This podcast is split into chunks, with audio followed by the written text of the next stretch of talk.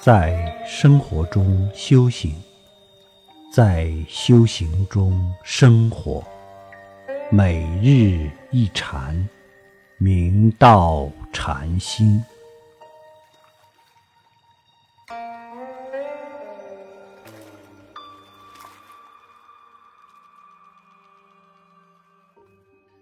碧岩录云：“莫执手一颗一枯。”一切处都是观音入理之门。古人亦有“闻声悟道，见色明心”。大会宗稿禅师亦云：“但于世上通无事，见色闻声不用聋。见色明心，若有眼根之机缘而彻见自己本自具足之心性；闻声悟道。”为凭耳根之机缘而证悟本自圆满的菩提之道。唐代凌云禅师因睹桃花而明心见性，禅林乃有“凌云见桃明心”之佳话。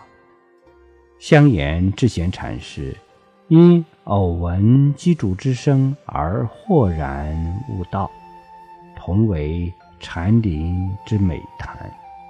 其广为流传，甚为后世禅者津津乐道。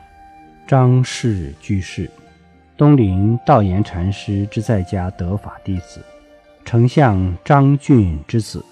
张氏居士营务速成，自幼就受到忠孝仁义等儒家思想的熏陶，曾作《西言录》，以古圣贤自欺。张氏居士为官期间，曾经参访过东林道延禅师。张氏居士问道延禅师：“见即便见，泥思即差，又作魔生。”道延禅师道：“还同于未明心见性者。”张氏居士又问。正当明心见性时如何？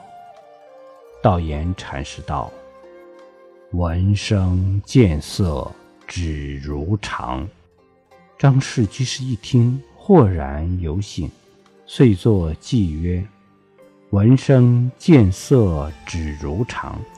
熟察精粗理自障，托似虚空藏碧落。”曾无少胜一毫芒。道言禅师于是点头应可。张氏居士临终前曾示疾，有人前来求教。张氏居士道：“禅托人欲之思，春融天理之妙，言气而逝。”同样是闻声见色，愚者与智者心境截然不同。著着表象还是透观本体，则天壤之别。